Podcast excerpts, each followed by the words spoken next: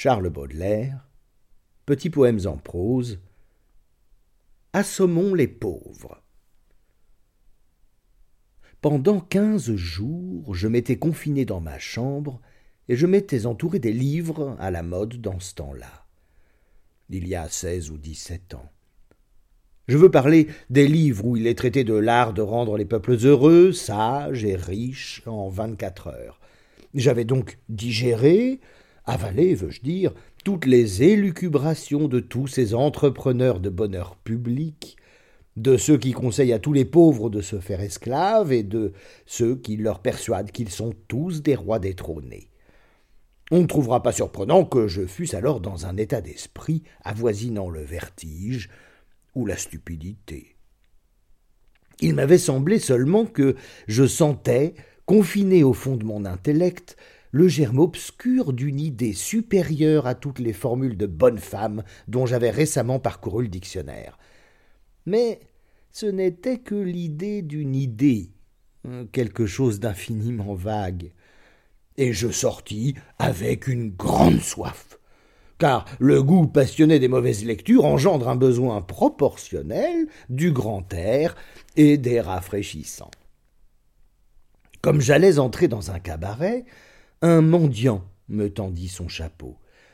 Avec un de ces regards inoubliables qui culbuteraient les trônes si l'esprit remuait la matière et si l'œil d'un magnétiseur faisait mûrir les raisins.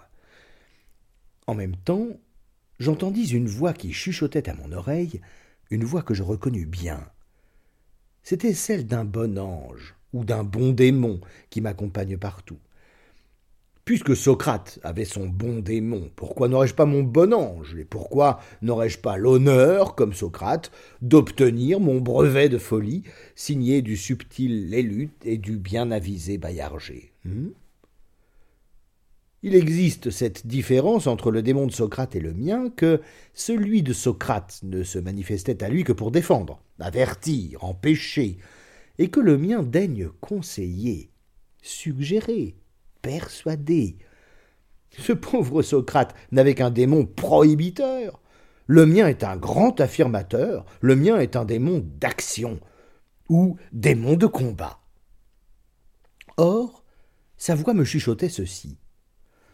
Celui-là seul est l'égal d'un autre qui le prouve, et celui-là seul est digne de la liberté qui sait la conquérir.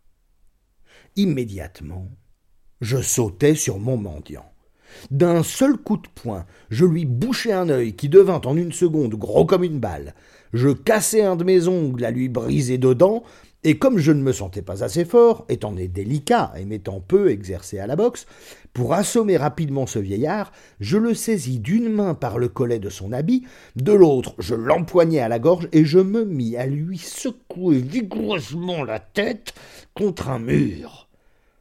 Je dois avouer que j'avais préalablement inspecté les environs d'un coup d'œil, et que j'avais vérifié que dans cette banlieue déserte où je me trouvais pour un assez long temps hors de la portée de tout agent de police.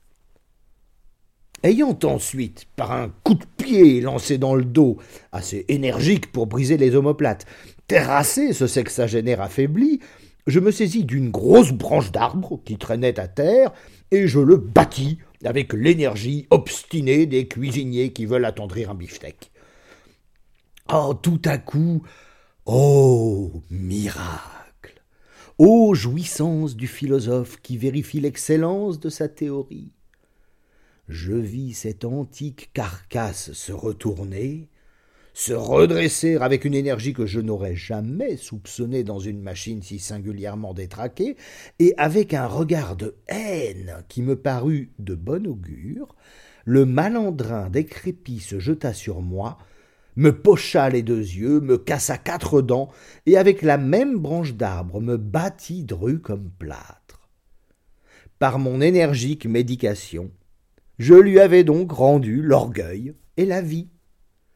Alors je lui fis force signe pour lui faire comprendre que je considérais la discussion comme finie, et me relevant avec la satisfaction d'un sophiste du portique, je lui dis Monsieur, vous êtes mon égal. Veuillez me faire l'honneur de partager avec moi ma bourse. Et souvenez-vous si vous êtes réellement philanthrope, qu'il faut appliquer à tous vos confrères quand ils vous demanderont l'aumône la théorie que j'ai eu la douleur d'essayer sur votre dos. Il m'a bien juré qu'il avait compris ma théorie et qu'il obéirait à mes conseils.